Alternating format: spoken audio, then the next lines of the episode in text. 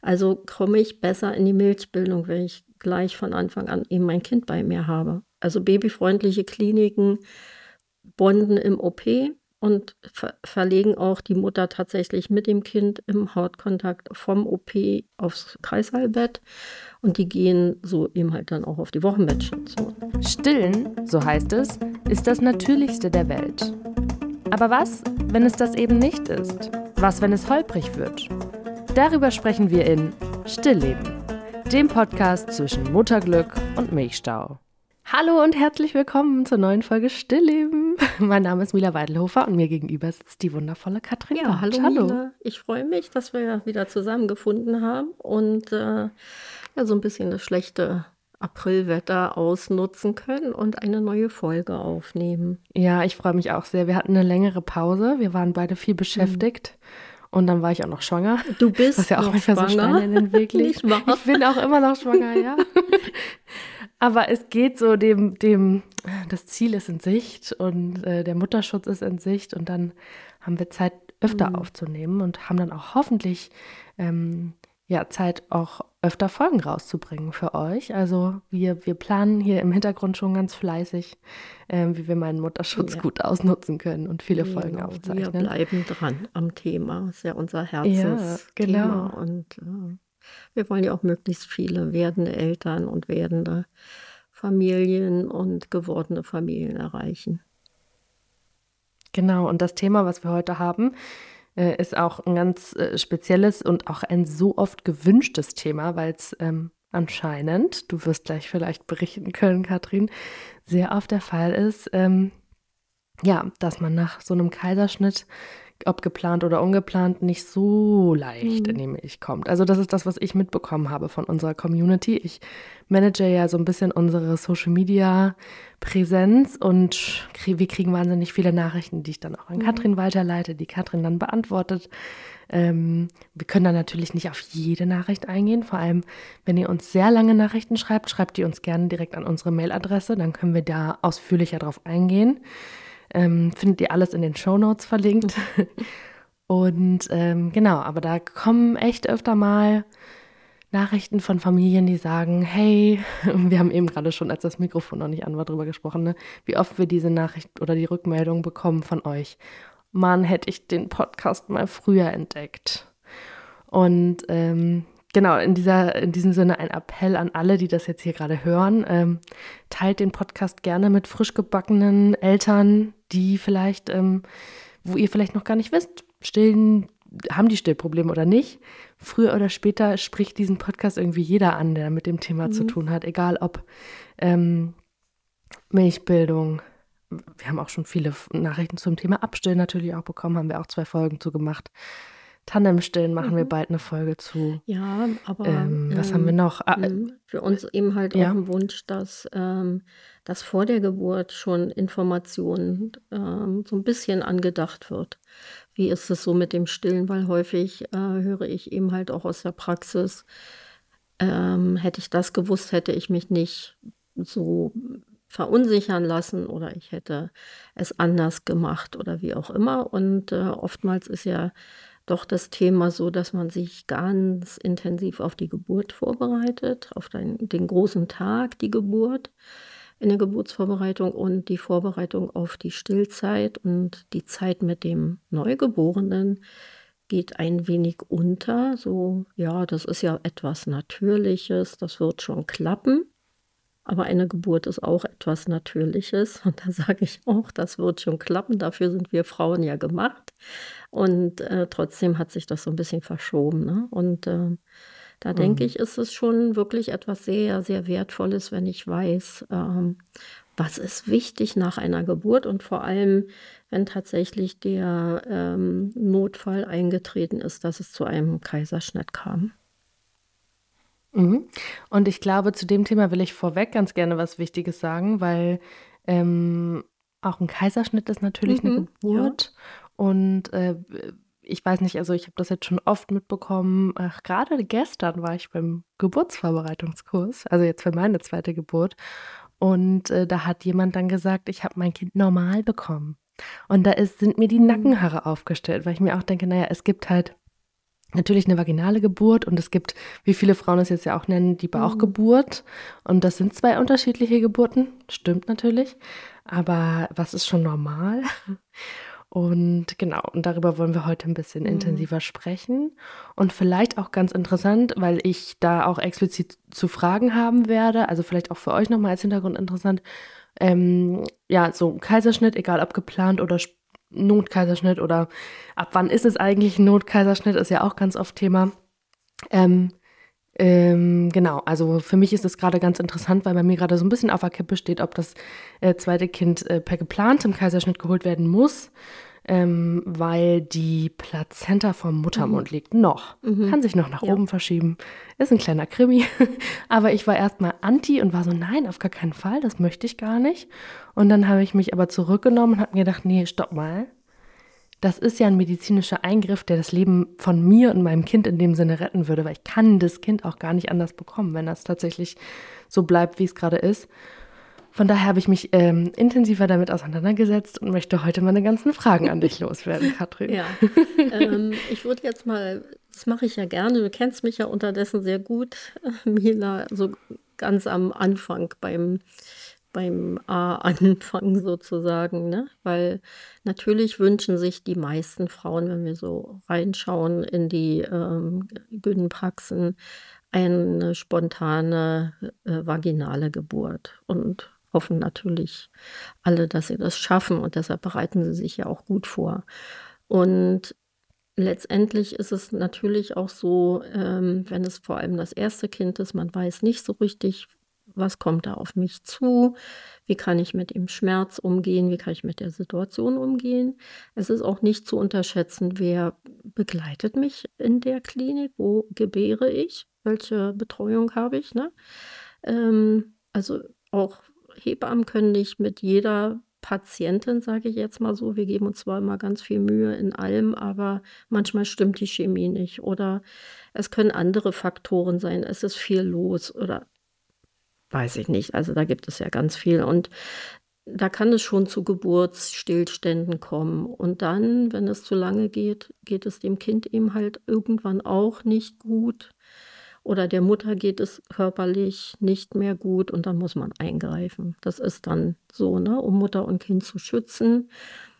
Und dann gibt es natürlich die geplanten Sektionis, also die geplanten Kaiserschnitte aus auch unterschiedlichsten Gründen. Einmal, was du beschrieben hast, dass eine Plazenta previa oder Akreta vorliegt, also gesundheitliche Aspekte oder ein sehr großes Kind erwartet wird und eine sehr, sehr kleine, zierliche Frau oder ähm, Zwillinge, wo die Lage der Kinder nicht so optimal ist. Also ganz viele Gründe, aber es gibt auch emotional-psychische Gründe, die wir auch respektieren müssen. Ne? Gewalterfahrung vielleicht in der Kindheit oder einfach äh, auch eine Angsterkrankung. Ähm, also ganz, ganz viele Gründe, weshalb Frauen sich eben halt zu dieser Schnittentbindung entscheiden. Und da geht man ja auch unterdessen ähm, möglichst auf die Wünsche der Eltern ein, dass, dass die Frauen auch sehen, wenn das Kind aus dem Bauch gehoben wird, dass man einfach das, äh,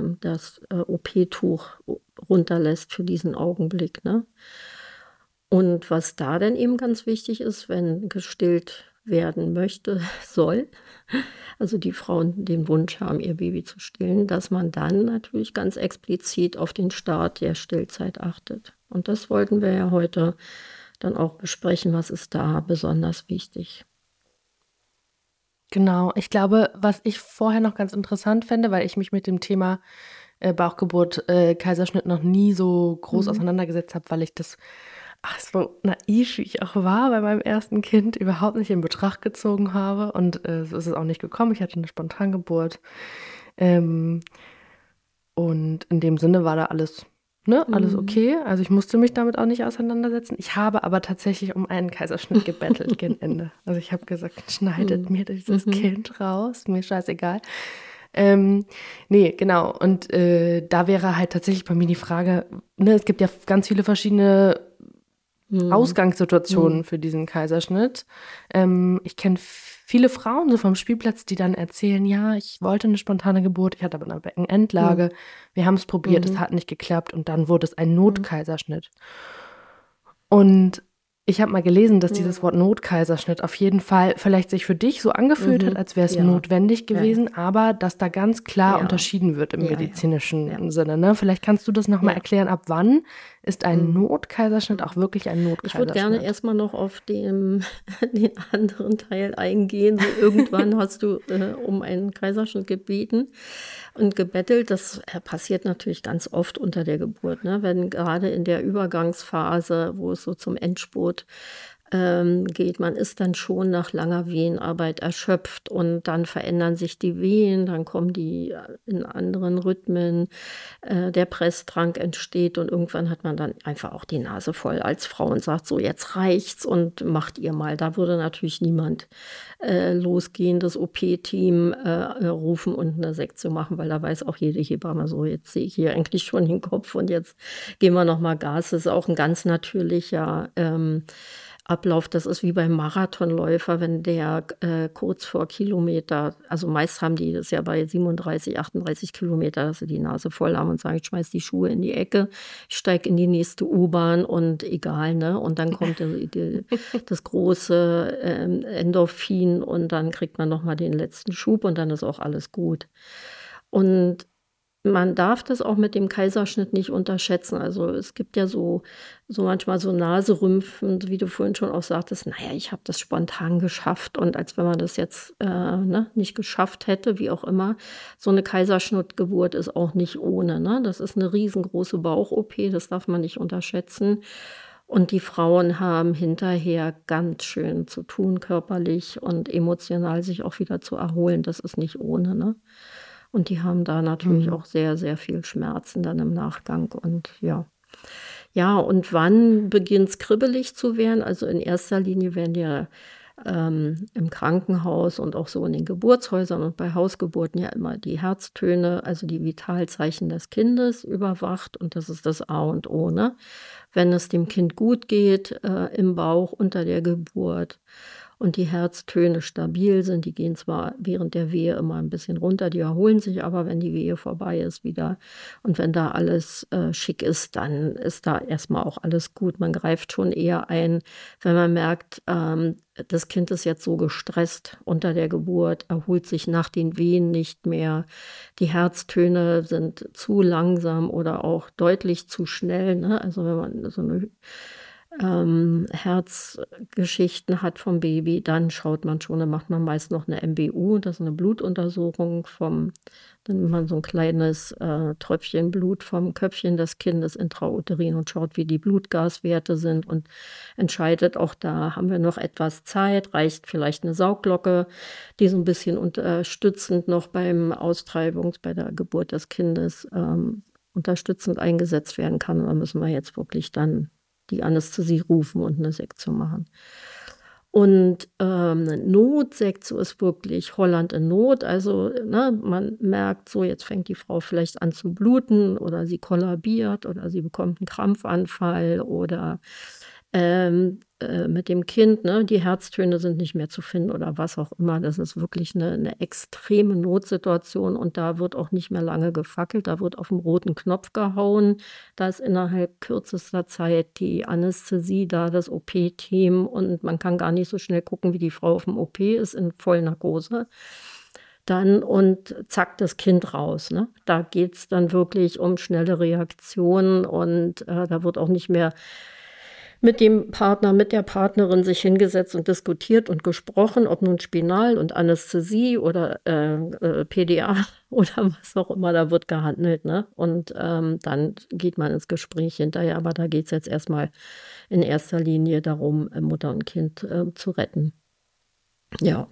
Genau, und ich glaube, dieses Vollnarkosending, ne? Also ich glaube, da, äh, das war immer für mich so ah, okay, ihr wurde dann vorbereitet, dann hattet ihr noch eine Viertelstunde mhm. Zeit und dann mhm. wurde ihr reingeschoben genau. und dann hast du mehr ja, mitbekommen ja. und den ersten Schrei gehört. Wenn man diese Geschichten schon hörte, mhm. also habe ich dann verstanden, okay, vielleicht mhm. war das für dich mhm. von deinem Empfinden her ja. Not.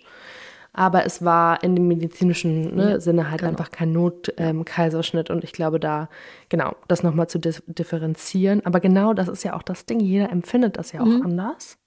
Und ich habe zum Beispiel, wir haben dann in diesem Geburtsvorbereitungskurs mhm. gestern alle über unsere Geburten gesprochen. Das war halt ähm, für Zweitgebärende mhm. oder Mehrgebärende.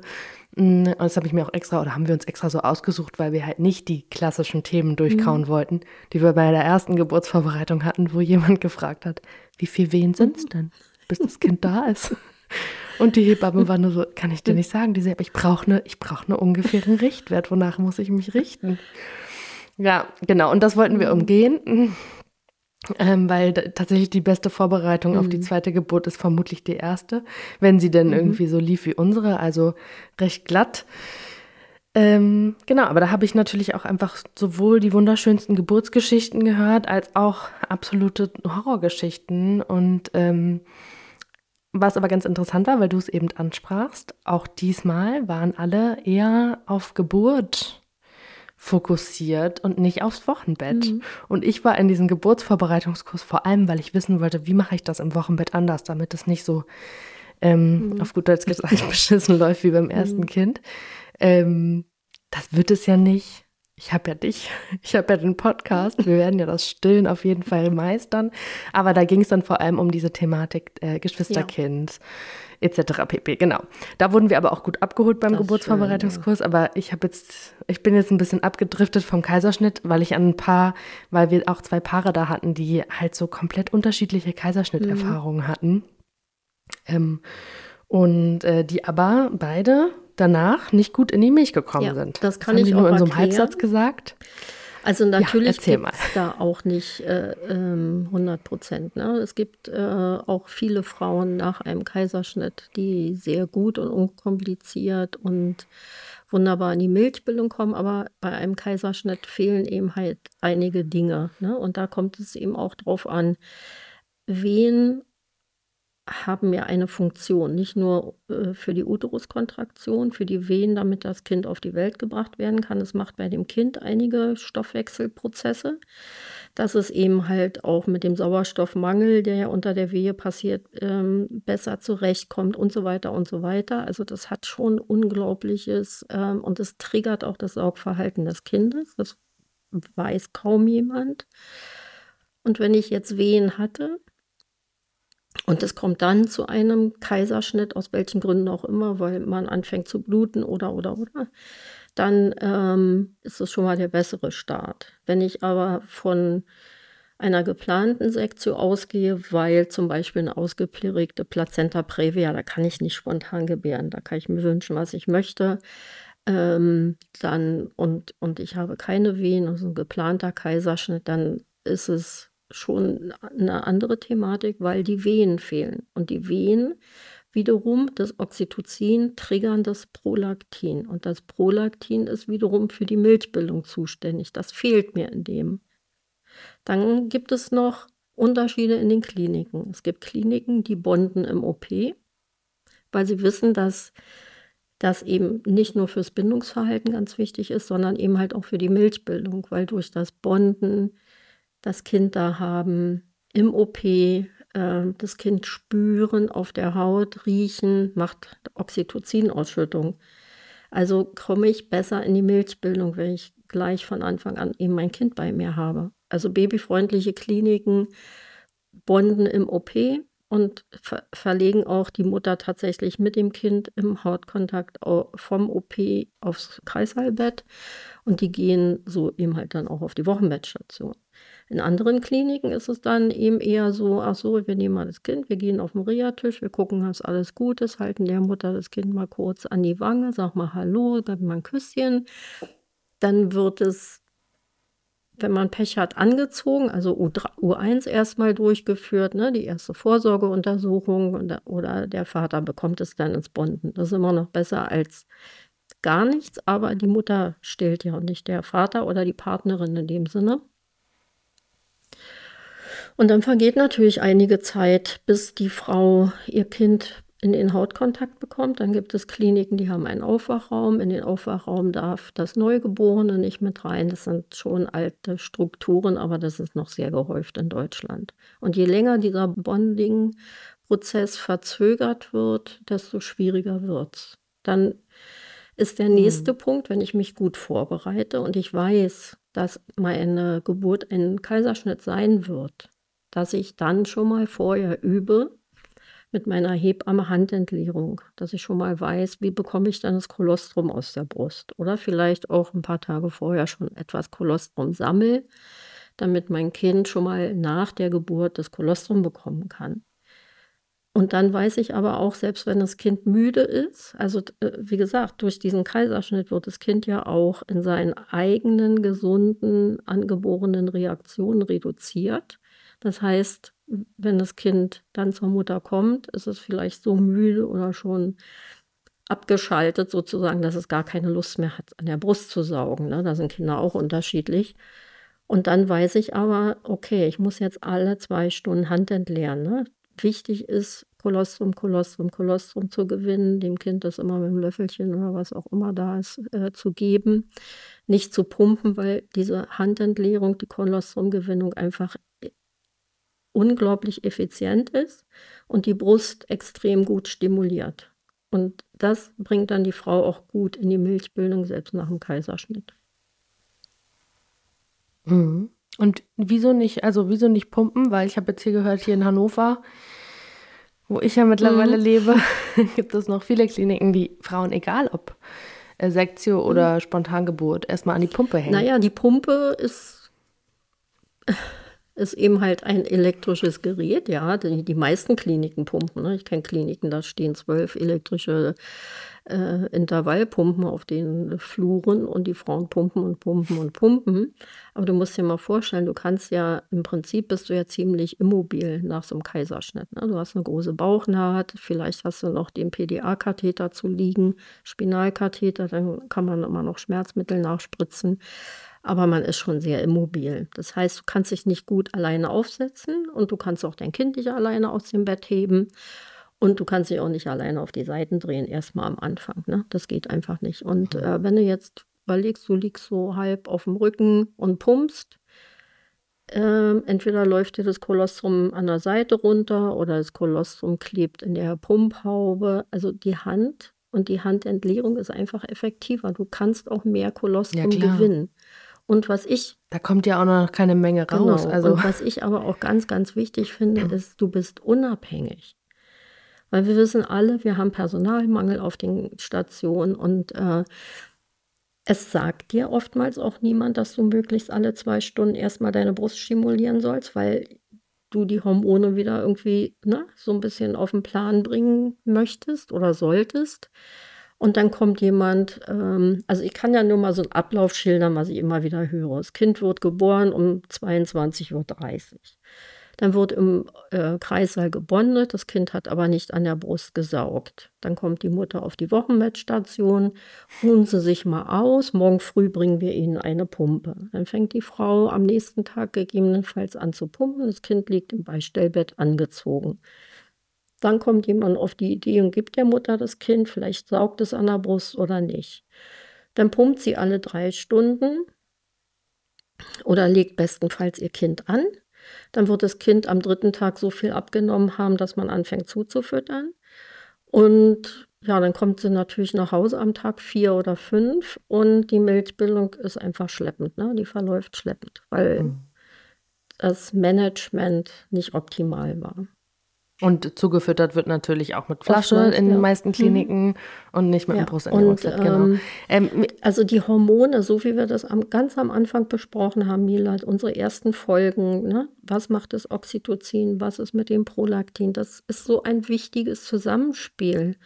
Und die Medikamente machen ganz viel, auch wenn es eine Lokalanästhesie ist, ähm, triggern die ganz viel und leider nicht immer zum Besten in dem äh, Kontext ne, mit, mit der Milchbildung. Mhm. Äh, ich will noch einmal ganz kurz zurückgehen zu dieser Geburtssituation, mhm. die du eben beschrieben hast, dass es Kliniken gibt, wo die, wo die Frau quasi, sagen wir jetzt mal, es ist kein Notkaiserschnitt, mhm. sondern sie ist wach und sie kriegt mhm. mit, wie das Kind aus dem Bauch geholt wird. Das Kind wird ihr auf die mhm. Brust gelegt äh, und dann wird sie zugenäht, ja. während das Kind ihr auf der genau. Brust liegt. Also ich meine, ich hatte ja. eine Spontangeburt und ich hatte auch natürlich ja. irgendwie einen Dammriss, der musste genäht werden. Und dafür wurde mir das Kind weggenommen mit dem mhm. Kommentar, das soll jetzt, falls ich da jetzt Schmerzen haben sollte, quasi, dass ich das nicht mit dem Kind in mhm. Verbindung bringe, wo ich richtig lachen muss im Nachhinein, weil ähm, ich hatte gerade mhm. eine Geburt. Die bringe ich auf jeden Fall mit dem mhm. Kind in Verbindung und trotzdem liebe ich mhm. das ja, ne? Da musste irgendwie zack, zack, was genäht werden, noch im ja, Kreissaal. Und dann wenn haben du sie, dein kind sie dafür das hast, Kind dem ne, Mann. Dann bist du so abgelenkt. Wenn du dein Kind im Hauptkontakt ja, hast und du beschäftigst dich mit deinem Baby und du beschnupperst dich und, und, und du küsst dein Kind und, und du siehst es und riechst es, da kriegst du gar nicht mehr mit, was dann in der Dammregion passiert. Natürlich wirst du den, wenn sie jetzt keine Lokalanästhesie setzen, äh, die Einstiche spüren, ne? Aber das, ist überhaupt nicht vergleichbar. Ich habe gar nichts das gespürt. Ist, das ist Quatsch. Nichts. Das ist ja wie andersrum auf den Neos. Wenn man einigermaßen babyfreundlich, schmerzlindernd arbeitet, nimmt man am besten Blut ab, wenn das Kind im Hautkontakt mit seiner Mutter ist oder bestenfalls an der Brust saugt, weil wir wissen, dass das schmerzreduzierend ist. Ne? Mhm. Ja, aber interessant. Also okay, cool. Jetzt nochmal zu der Milchbildung. Ähm, ich hatte mal mitbekommen, es ist einfach grundsätzlich so, dass wenn man einen Kaiserschnitt hat, man halt nicht am dritten Tag äh, Milcheinschuss bekommt, sondern halt erst später. Ist nicht grundsätzlich Kann man das dann so, so verallgemeinert nee, nee, nee. sagen? Es okay. ist, es kann verzögert sein, ja, einfach äh, durch diese hormonelle Geschichte, die ich beschrieben habe, wobei auch bei diabetischen Frauen, insulinpflichtigen äh, Frauen ja auch der Milcheinschuss verzögert sein kann oder, oder, oder. Ne? Das gibt ganz viele Gründe, weshalb das so sein kann, aber das ist nicht per se unbedingt so. Und ähm, dass Frauen, also das wird oftmals so pauschalisiert, naja, Frauen nach Kaiserschnitt können eh nicht voll stillen oder Frauen nach Kaiserschnitt bekommen, kommen nicht in die richtige Milchbildung. Das stimmt ja alles nicht, wenn ich das Management anpassen würde. Und ich bin immer wieder doch überrascht. Also ich bin jetzt seit über 30 Jahren in der Stillförderung, fange ja so einmal im Jahr neue Seminare an für die zukünftigen Stillspezialisten und IBCLCs. Und immer wieder überrascht über Berichte von Schwestern von den Wochenbettstationen, welche alten Methoden dort noch angewandt werden. Und ich dachte, die sind seit 25 Jahren ausgestorben. Ne? Also sprich zum Beispiel Neugeborene waschen wenn die, oder baden, nicht waschen, sondern richtig baden, wenn sie aus dem Kreißsaal kommen. Da war ich sprachlos. Ne? Und das sind alles Dinge, die stören. Und die stören insbesondere, wenn ein Kaiserschnitt da war. Und wenn das Kind dann noch frisch gebadet, angezogen zur Mutter irgendwie kommt, dann ist das durch. Dann trinken die erstmal mhm. ewig nicht. Die sind erschöpft, die Kinder. Die Mütter natürlich auch. Die Mütter auch, genau. Ich muss gerade dran denken, ich, ich wurde da ein bisschen anders sensibilisiert zum Glück und uns wurde auch gesagt, äh, also klar, das Kind irgendwie erst baden, wenn der, mhm. äh, wenn der Nabelschnurrest ab ist und so, ne? Aber ich sollte nach der Geburt duschen gehen. und das nehme ich mir ganz fest für die nächste Geburt vor, mhm. wenn es dann eine spontane Geburt werden sollte, wovon ich jetzt auch einfach mal ausgehe immer noch. Ähm, man kann ja ruhig duschen gehen. Also ich habe mir das dann, ich habe dann so gedacht, nee, ich darf jetzt nichts von meinem Geruch abwaschen, ich darf jetzt kein Shampoo benutzen. Ich sollte, ich meine, ich hatte gerade 24 mhm. Stunden Geburt hinter mir. Ich hätte da gerne so eine, vielleicht zumindest so eine mhm. Seife gehabt. War nix in der Dusche. Werde ich mir auf jeden Fall bei diesem Mal mitnehmen. Ich habe mich wirklich nur mit Wasser abgebraust, bin da zurück in mein Nachthemd und bin mit meinem mit meinem angezogenen Kind, die mhm. haben es auch angezogen äh, da ins Bettchen gehüpft und äh, musste dann noch überwacht werden, obwohl wir eigentlich ambulant mhm. entbinden wollten. Ne? Das war ja auch sowas. Aber das Schöne war dann auf der Wochenbettstation, du hast jetzt sieben Schwestern in dieser in, in den 24 Stunden, die ich da war, mhm. oder naja, nicht mhm. ganz so viele, und sieben mhm. Meinungen. Und eine hat mich echt gerettet ähm, weil sie gesagt hat, nackig mhm. ausziehen, mhm. Kind nackig mhm. ausziehen, ab auf die Brust. Und alle zwei Stunden habe ich mir einen Wecker gestellt und habe meine Brust ausgestrichen mhm. und habe das mhm. mit so einer kleinen ja. Spritze abgefangen. Genau. Und da kam ordentlich ja. was raus und habe das meinem Kind dann da so in die Backe weil das halt ähm, irgendwie auch nicht so richtig interessiert war, mhm. da schon zu nuckeln, weil der auch ganz viel Fruchtwasser geschluckt hatte. Hatte ich in einer anderen mhm. Folge, glaube ich, auch ja. mal erzählt, ne? Nicht, ähm, noch nicht wirklich Interesse hatte, daran zu gehen. Gleichzeitig, und darüber habe ich vorher noch nicht nachgedacht, lag mit mir im Zimmer eine Frau, die gerade vor drei Tagen mhm. einen Kaiserschnitt hatte. Nach 40 Stunden Wehen. Äh, ganz am Ende ist es auf den Kaiserschnitt mhm. hinausgelaufen. Diese Frau hatte quasi das Schlimme von beiden Welten. Ne? Sie hatte 40 Stunden Wehen hinter sich, was ja auch einfach immens kräftezehrend ist. Und dann hatte sie diese Kaiserschnittnarbe und konnte sich mhm. nicht bewegen. Ihr Kind hat pausenlos ja. geschrien und ich hatte das Gefühl, um die Frau wurde sich nicht so gekümmert mhm. wie um mich. Also ich konnte mhm. ja aufstehen, ne? Dann haben die gesagt, ja, machen Sie mal dies, machen Sie mal das mit Ihrem Kind.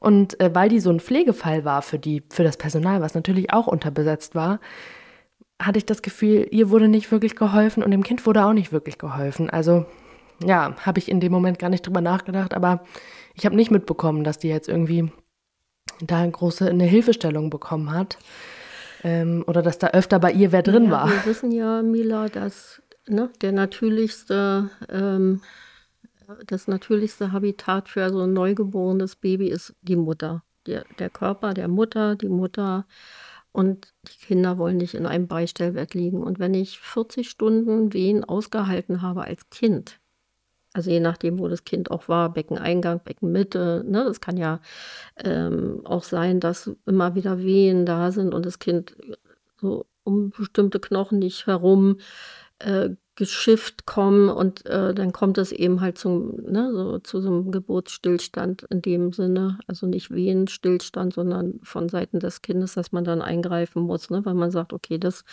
das passt einfach jetzt hier nicht und jetzt müssen wir was anders äh, entscheiden.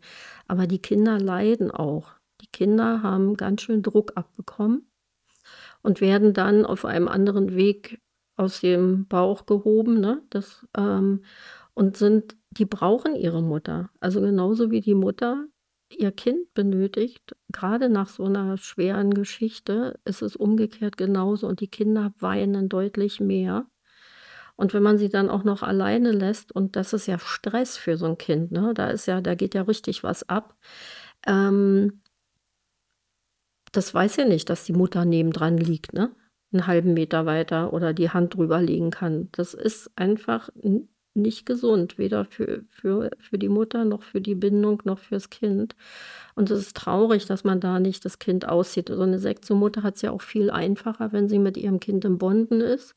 Es gibt Bonding-Shirts, da kann man jedes ganz normale Spaghetti-Top nehmen und das Kind reinstecken, dass es nicht runterfällt.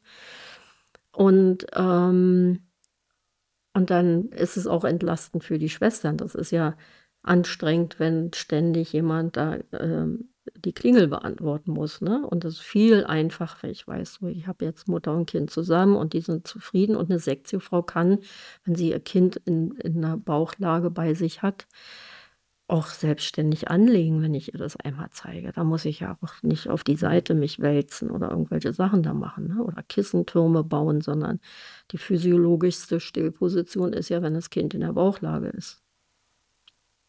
Also mhm. man kann es nicht einfacher machen, wenn man von diesen alten Strukturen mal ein bisschen runterkommt. Und da gibt es eben Kliniken, die machen das hervorragend. Ne? Die haben auch lange nicht solche Schwierigkeiten im Nachgang mit Frauen, wenn sie nach Hause gehen mit Zufütterung. Das sieht man einfach ganz klar an den Zahlen oder auch an ähm, gelben Kindern, die dann Phototherapie brauchen, ne? weil sie zu wenig, ähm, also weil sie ein zu hohes Bilirubin haben, neugeborenen Gelbsucht. Und dann gibt es viele Kliniken, die noch alten Standard machen und da sind die Komplikationen einfach deutlich höher. Mhm. Was würdest du denn empfehlen, wenn man jetzt weiß, okay, ich ne, habe einen geplanten Kaiserschnitt, warum auch immer, äh, wie kann ich mich am besten schon vorbereiten? Also in meiner Vorstellung denke ich mir so, naja, irgendwie ist es ja auch ganz schön zu wissen, heute um 12 Uhr ne, ich gehe dann mhm. morgens, vermutlich muss man morgens um sechs antanzen, ne, aber ich gehe dann in die Klinik, mache da so meinen Spaziergang hin und weiß, irgendwie, mhm. heute Nachmittag habe ich mhm. mein Baby im Arm. Äh, kann ich dann schon vor der Vorbereitung quasi schon Kolostrum ja. gewinnen und das irgendwie kühlen? Also, ne, was sind da so Tipps, wo man so weiß, okay, daran kann ich mich schon ein bisschen Also als erstes würde ich mir eine Klinik äh, suchen, die das lebt, was ich möchte. Also wenn ich gut informiert bin, weiß ich ja, ich möchte mit meinem Kind im Hautkontakt bleiben, ich möchte im OP bonden. Ähm, so, ne? Es gibt gewisse Regularien, wo, das, äh, wo die, Bindung unterstützt wird, Mutter und Kind unterstützt, wo die Stillbeziehung unterstützt. Und äh, man kann so einen Plan ja auch besprechen. Ne? Und bevor man eben in eine Klinik geht, wenn jetzt ein geplanter Kaiserschnitt ist, wegen Querlage, sage ich jetzt mal, oder wie, was auch immer. Ne? Es gibt ja auch kindliche Indikationen, weshalb das ähm, zu einer Bo äh, Schnittentbindung kommt dann kann man das besprechen. Und dann, wir haben ja zum Glück die Wahl. Ne? Wir leben ja wirklich äh, in einem Land, wo wir gut bestückt sind und in jeder Region gibt es irgendwie babyfreundliche Kliniken und da kann man das besprechen. Es gibt immer äh, Dinge, die auch nicht hundertprozentig in einer babyfreundlichen Klinik laufen, aber trotzdem wird da ein ganz anderer Fokus gesetzt. Und die Wahl haben wir. Oder wenn die Klinik nicht zertifiziert ist, kann ich es trotzdem besprechen. Es gibt auch Kliniken ohne Zertifikat, die hervorragend äh, bindungsorientiert arbeiten. Und dann wird es äh, so besprochen. Ne? Also ich möchte nicht, dass mein Kind einen Nuckel bekommt. Ich möchte nicht, dass es die Flasche bekommt. Ich möchte auch nicht, dass sie mein Kind aus dem Zimmer nehmen zu Untersuchungen. Ne? So, entweder komme ich mit, mein Partner, meine Partnerin kommen mit oder sie untersuchen das Kind bei mir im Zimmer. Also so solche Sachen. Das kann man ich, vorher klären und regeln. Genau, und man kann auch vorher herausfinden, wo mhm. ist eine babyfreundliche Klinik in ja. meiner Nähe. Also wenn man das googelt, da gibt es so eine äh, Website. Genau. Ich weiß jetzt ja. gerade nicht, wie aktuell die ist, aber man kann auf jeden Fall sich informieren. Man kann ja auch schon so Sachen tatsächlich schon in die Anmeldung mit reinschreiben. Also wenn man sich jetzt, ähm, weiß ich, bin jetzt in der mhm. 27. bis 30. Schwangerschaftswoche, ich melde mich jetzt bei den Kliniken an. Ich habe das jetzt schon getan. Ich will das, das, das mhm. und das auf gar keinen Fall. Und habe da schon so eine richtige Liste, nett mhm. geschrieben, aber schon eine richtige Liste angehängt, was mit meinem Kind nicht gemacht wird. Egal, ob ich jetzt hier, mhm. ne, und das sind ja auch so diese Sachen, die man mhm. beim zweiten Kind vielleicht besser ja. weiß. Kann ja sein, dass es ein Notkaiserschnitt wird. Kann ja sein, dass ich da einfach ähm, kurz einmal ausgeschaltet werde, damit das Kind da rausgeholt wird und trotzdem werdet ihr mein Kind danach zu meinem ja. Mann geben. Und so, also wenn, wenn ja. es möglich ist und ne, medizinisch alles in Ordnung. Aber da ähm, hat man ja jetzt auch allein schon durch unseren Podcast habe ich da jetzt auch schon so Geschichten gehört, wie ja, und dann kam ich irgendwie nach 24 Stunden erst mhm. zu meinem Kind und es hatte Nuckel im Mund. Ja. Ne? Also schlimm. Ja, und, für, für, und für einen selber weiß, und alles. Es kommt zu einer Schnittgeburt, dann weiß ich auch, okay, es gibt die Handentleerung. Es ist wichtig, trotz alledem mit dem Kind im Hautkontakt zu bleiben.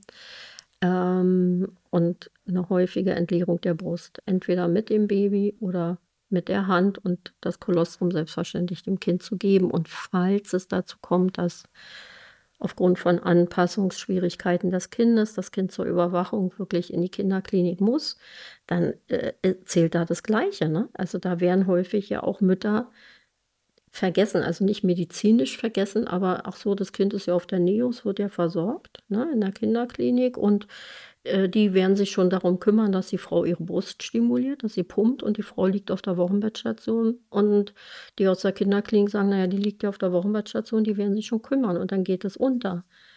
Ähm, und da ist es ja besonders wichtig, dass die Brust häufig stimuliert wird bei einer Trennung von Mutter und Kind und dass die Mutter auch weiß, sie hat immer Zugang zu ihrem Kind, sie hat Rechte.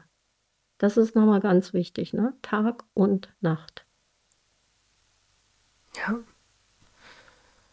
Ich ja, also das ist auch nochmal, das ist auch, müssen wir nochmal eine mhm. Folge zu machen, ja. zu den ähm, Situationen da auf der Neo und ja. der Trennung von Mama und Kind. Ähm, Katrin, ich wollte dich zum Ende noch was fragen. Ja. Hattest du zwei Spontangeburten? Mhm. Ja, ich hatte zwei ambulante Spontangeburten. Und würdest du die im Nachhinein als gut oder schlecht oder kannst du die irgendwie noch einordnen? Das ist ja auch schon eine Weile her, man vergisst es äh, ja nicht. Na gut, meine Kinder sind ja schon älter. Ähm, das war ja noch zu einer Zeit, da gab es weder Beleghebammen, also wir hatten, ich glaube, noch nicht mal das erste Geburtshaus. Wir hatten, also Hausgeburten waren schon möglich. Ne? Das habe ich, mich, hab ich mich nicht getraut, einfach aufgrund meiner Tätigkeit auf einer frühgeborenen Intensivstation. Da war ich einfach so äh, vorgeschädigt, kann man sagen. Ne? Also einfach, wenn man immer die Notsituation sieht und ähm, was ja nicht die, die, die Realität entspricht, also Realität, ähm, das Normale entspricht, aber trotzdem alles dann einfach vorgeprägt. Und ähm, dann habe ich so ein Zwischending, eine Kollegin von mir hatte sich bereit erklärt, mich in der Klinik zu entbinden und haben die Tür zugemacht, waren unter uns mit meinem Mann und ich und der Hebamme und dann nach Hause. Ja. Schön. Das war toll. Das war und bei beiden. wirklich ähm, eine sehr schöne Erfahrung. Und sag mal jetzt so als Perspektive, wir werden auch noch eine Folge zur zweiten Geburt mhm. machen, aber ging die zweite schneller? Äh, nee, nicht unbedingt. Nee, bei dem, bei dem ersten hatte ich einfach äh, über eine Stunde Presswehen, das war überhaupt nicht lustig. Und ähm, der war aber noch nicht beim Köpfchen eingestellt. Ne? Das war dann auch so. Also da denke ich schon auch, in, unter anderen Umständen wäre das vielleicht auch anders gelaufen. Ne? Dadurch, dass, dass ich alle kannte und wusste und äh, gut aufgestellt war, war habe ich gedacht, okay, das kriegen wir hier irgendwie hin. Ne? Ja. Hm. Das ist spannend, dass du sagst mit über eine Stunde, weil ich hatte ähm, zweieinhalb Stunden mhm. Presswehen und in diesen zweieinhalb Stunden habe ich dann auch irgendwann ja. gesagt, ich will nicht mehr, ich kann nicht mehr schnell das Kind aus meinem Bauch. Das ist auch klar. Ähm, da bist du schon Ja, genau, aber ich dachte halt, das ist mhm. normal. Mhm. Also nein, bevor ich in die Geburt reinging, hatte ich natürlich dieses schöne Bild von, naja, und dann kommt ihr in die Austreibungsphase und dann sind das halt mhm. halt so ein paar Wehen und dann mhm. ist das Kind raus. Naja, hat mir niemand so gesagt, aber so blauäugig bin ich da rangegangen. Und dann war ich bei 10 cm Muttermund um 7 Uhr morgens und er kam um halb 10. Ja, weil er noch nicht so doof. schön mit seinem Köpfchen eingestellt war. Er war noch nicht so nee. weit und das dauert dann. Mm, er hatte auch einen großen ja. Kopfumfang, über 37 mhm. cm, ich glaube 37,5. Und er hatte auch so eine schöne Geburtsschwulst dann mhm. auch, ne? Die erste Zeit, also mhm. hat man auch echt gesehen, okay, der hat ja. da echt gekämpft. Oder ich habe da ja, vor allem gekämpft, wir beide. Genau, und ich glaube, das ist mein einziger Wunsch für die zweite Geburt, dass das, ähm, dass diese, diese Pressphase ein bisschen, äh, bisschen schneller ja, geht. Aber ja, man kann sich ja viel bei wünschen. Bei einer ne? zweiten Geburt ist ja alles schon mal eröffnet gewesen und gedehnt gewesen. Das ist dann schon leichter, auch für den Körper. Ne? Das ist, ähm, ja. vergleichst es immer gerne mit einem Luftballon. Wenn der einmal schon mal groß aufgeblasen war, dann lässt er sich beim zweiten Mal leichter aufpusten. Und so ist es eben halt auch mit einer zweiten Schwangerschaft. Komplikation kann es immer geben, da steckt man nicht drin. Ne? Aber man weiß, wie es geht. Äh, du weißt, wie, wie man mit, mit den Schmerzen umgeht. Und das schafft jede Frau. Ich möchte hier auch nochmal Mut machen. Ne? Das äh, Geburtserlebnis ist ähm, schon auch wirklich, ist eine Grenzerfahrung, keine Frage. Ist echt ein Marathon. Aber das macht auch unglaublich stark weil das äh, ist schon einfach ein unglaubliches ähm, Erlebnis und da kann man auch sehr stolz drauf sein im Anschluss, dass man es geschafft hat und Ganz dann genau. eben auch die Zeit danach. Genau, und ich glaube, gerade für die Sektio-Mütter äh, ja. ist es auch nochmal, dass der quasi der, dieser Teil vom Wochenbett, der dann ja auch einfach stelle ich mir vor, dementsprechend komplizierter ist, weil man halt nicht aufstehen mhm. kann, man sich nicht allein ne, sein Baby nehmen ja. kann und so weiter. Ne? Das prägt ja auch ungemein. Und ich glaube, so macht halt einfach ja. jeder seine unterschiedliche Geburtserfahrung, aber es sind alles das Geburten. Sind alles Geburten, ja. Und alle können stellen, ja. wenn sie denn richtig ähm, ja, sich informieren lassen, mhm. informiert werden und nicht so abgestellt werden, ne, wie und manche. Ich bin immer wieder froh, äh, ich höre ja auch und, und habe ja auch viel mit Kollegen zu tun, ne? mit, äh, mit einer Kollegin, also Sabine, die jetzt gerade auch ihre Stillspezialistenausbildung gemacht hat, äh, Call a Midwife, mit der ich mich auch öfters über Frauen in Afrika und so unterhalte, wo es die Möglichkeit der schnellen äh, Kaiserschnittgeburt nicht so gibt, ne? Und wo ganz andere Sachen passieren. Und da können wir schon froh sein, dass wir eine gute medizinische Versorgung haben, wenn es notwendig ist. Es hat immer eine positive und negative Seite. Wir haben allerdings auch eine ordentliche Sektiorate, die nicht unbedingt so hoch sein müsste, ne? über 30 Prozent unterdessen und auch regional unterschiedlich. Ja, aber ähm, trotzdem können wir froh sein, dass wir die Möglichkeiten haben der medizinischen Intervention, wenn es notwendig ist. Noch eine letzte Frage, weil es mir gerade schnell einfällt. Ähm, wenn das Kind aus unerfindlichen Gründen sehr früh geholt werden muss, also du hast dieses vielleicht irgendwie Frühchen zwischen 34 und oder so mhm. 32 oder was auch immer Woche und äh, dann hast du halt auch mhm. noch einen Kaiserschnitt. Die Kombi, ist das dann noch mal schwerer, irgendwie in die Milchbildung zu kommen oder hat man da die gleichen Voraussetzungen? Also ist der Körper der Frau auch schon so weit zu sagen, oh, okay, wir sind jetzt hier zwar ein bisschen früh dran und das Kind ist jetzt raus aus dem Bauch, aber wir kriegen das trotzdem hin oder muss man da mit mhm. Medikamenten nachhelfen? Man kommt immer in die Milchbildung, wenn das Management passt. Also selbst äh, die 23 Wöcher, 24 Wöcher und dann aufwärts, äh, die man hat ja als Frau ab der 16. bis 18. Woche beginnt der Körper Kolostrum zu produzieren. Das heißt, das Kolostrum steht zur Verfügung und ist auch, äh, das ist so ein Geschenk ans Kind. Ich kann es nicht äh, oft genug sagen, gerade wenn die Kinder zu früh sind oder wenn sie auch äh, mit einem Kaiserschnitt geboren sind. Und da äh, möchte ich auch gerne noch mal was zu sagen zu dem Geschenk. Aber jede Frau kann ihr Kind mit Muttermilch versorgen natürlich, je früher die Geburt ist, desto schwieriger kommen ja emotionale Sachen noch ganz rein. Ne? Die Sorge ums Kind, wird es das überleben? Äh, viele Faktoren und umso wichtiger ist da auch die Kolostrumgewinnung, die, die häufige Gewinnung. Und an dieser Stelle, wir wissen auch, dass über die Muttermilch von die Genexpression und Bakterien, die meisten Bakterien zum Kind übergehen, gesunde Bakterien, ne? nicht gefährliche, krankmachende Bakterien. Früher haben wir gedacht, so ähm, Vaginalgeburt ist das A und O für die Genexpression bei dem Kind, ähm, Infektschutz und so weiter. Das fehlt ja den Sektio-Kindern, diese vaginale Schleimhautbesiedlung aber über die Muttermilch und über das Kolostrum kommen ähnliche Bakterien und die sind immens wichtig und die Genexpression ist höher über die Muttermilch, als dass sie über, über die Vaginalschleimhaut ist. Und das ist auch nochmal ein wichtiger Aspekt, der jetzt so aus der Forschung äh, in den letzten Jahren, relativ neu herausgekommen ist und ähm, Vielleicht da auch noch mal ein Gedenk an ein ähm, Gedankenanstoß an die Mütter, die nicht stillen möchten, dass dass sie vielleicht doch dem Kind das Kolostrum schenken in den ersten zwei, drei Tagen. Einfach der Stammzellen wegen, aber auch wegen der Gen, äh, äh, Genexpression, wegen dem Bionom. Ne? Also da passiert ja ganz viel mit, mit, äh, mit dem Darm. Und mhm. das ist ein Geschenk ans Leben. Und ob ich stillen möchte oder nicht, also diese, dieses Geschenk, das kann im Prinzip ja jede Mutter ihrem Kind mitgeben. Sehr schöne Abschlussworte. Vielen Dank, Katrin. ja, Dankeschön. Danke dir, Mila. Es hat wieder Spaß gemacht. In der Beschreibung dieses Podcasts sind alle wichtigen Webseiten verlinkt. Unter anderem die Website von Katrin Bautsch. Ihr wollt keine Folge mehr verpassen? Dann abonniert diesen Podcast und folgt uns auf Instagram. Der Account heißt stillleben-podcast.